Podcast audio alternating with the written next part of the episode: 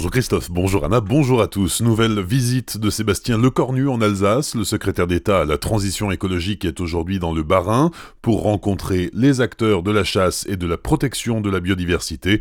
Avec eux, il évoquera la réforme de la chasse et notamment deux aspects clés, la gestion adaptative des espèces et l'équilibre gibier-forêt. Demain, Sébastien Lecornu passera la journée dans le Haut-Rhin pour présider le troisième comité de pilotage pour l'avenir du territoire de Fessenheim. À Schiltigheim, les anti-GCO ne désarment pas. Ce soir, ils érigeront un mémorial comme trace historique de leur engagement contre le grand contournement ouest de Strasbourg. Plusieurs eurodéputés, dont l'écologiste Karima Deli et peut-être José Bové, seront présents.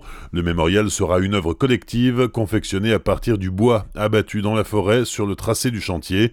Deux autres manifestations sont prévues, aujourd'hui devant l'ENA où l'Eurométropole travaille sur le futur plan climat 2030 et samedi à 14h à Strasbourg.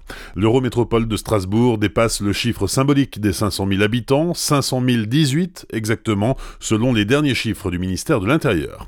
L'élection de Richard Ferrand à la présidence de l'Assemblée nationale engendre une réorganisation interne au sein de la majorité. Le député modem du Bas-Rhin, Sylvain Wesermann, conserve la vice-présidence de l'Assemblée. Bruno Studer, originaire de Colmar et député LREM du Bas-Rhin, reste président de la commission des affaires culturelles et de l'éducation.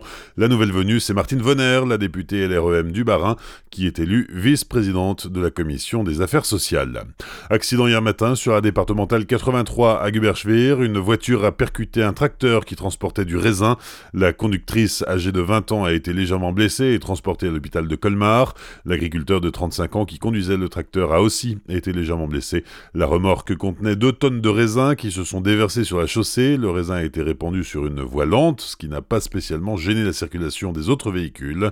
Le dégagement de la route a duré jusqu'à 13 heures.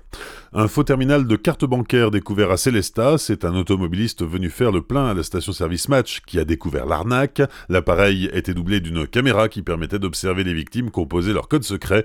Le commissariat de Célestat a ouvert une enquête. L'appareil et la caméra ont été confiés à la police scientifique. Les enquêteurs appellent à la vigilance car d'autres dispositifs similaires peuvent avoir été mis en circulation.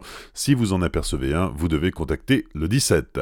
Pour prévenir les inondations du bassin versant de l'île, un projet sera présenté soir à Célestat, mis en œuvre par la direction départementale du territoire du Bas-Rhin pour les communautés de communes de Célestat et du Rite de Markolsheim. Ce plan de prévention entre désormais dans sa phase de concertation.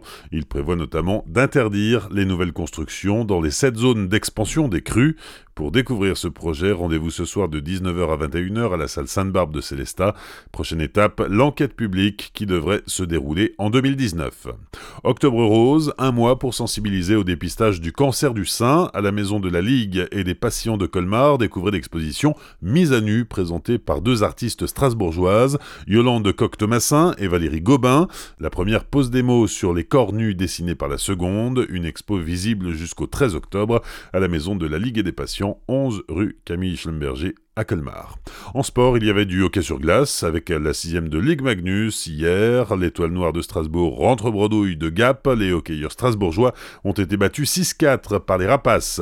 Autre défaite, celle des Scorpions de Mulhouse, battus 4-3 par les Dragons de Rouen. Enfin, la Ligue professionnelle de football vient d'officialiser le calendrier des 16e de finale de la Coupe de la Ligue. Le Racing recevra Lille au stade de la Méno. Ce sera le mardi 30 octobre à 21h05. Le match sera retransmis sur Sport. Bonne matinée et belle journée sur Azure FM. Voici la météo.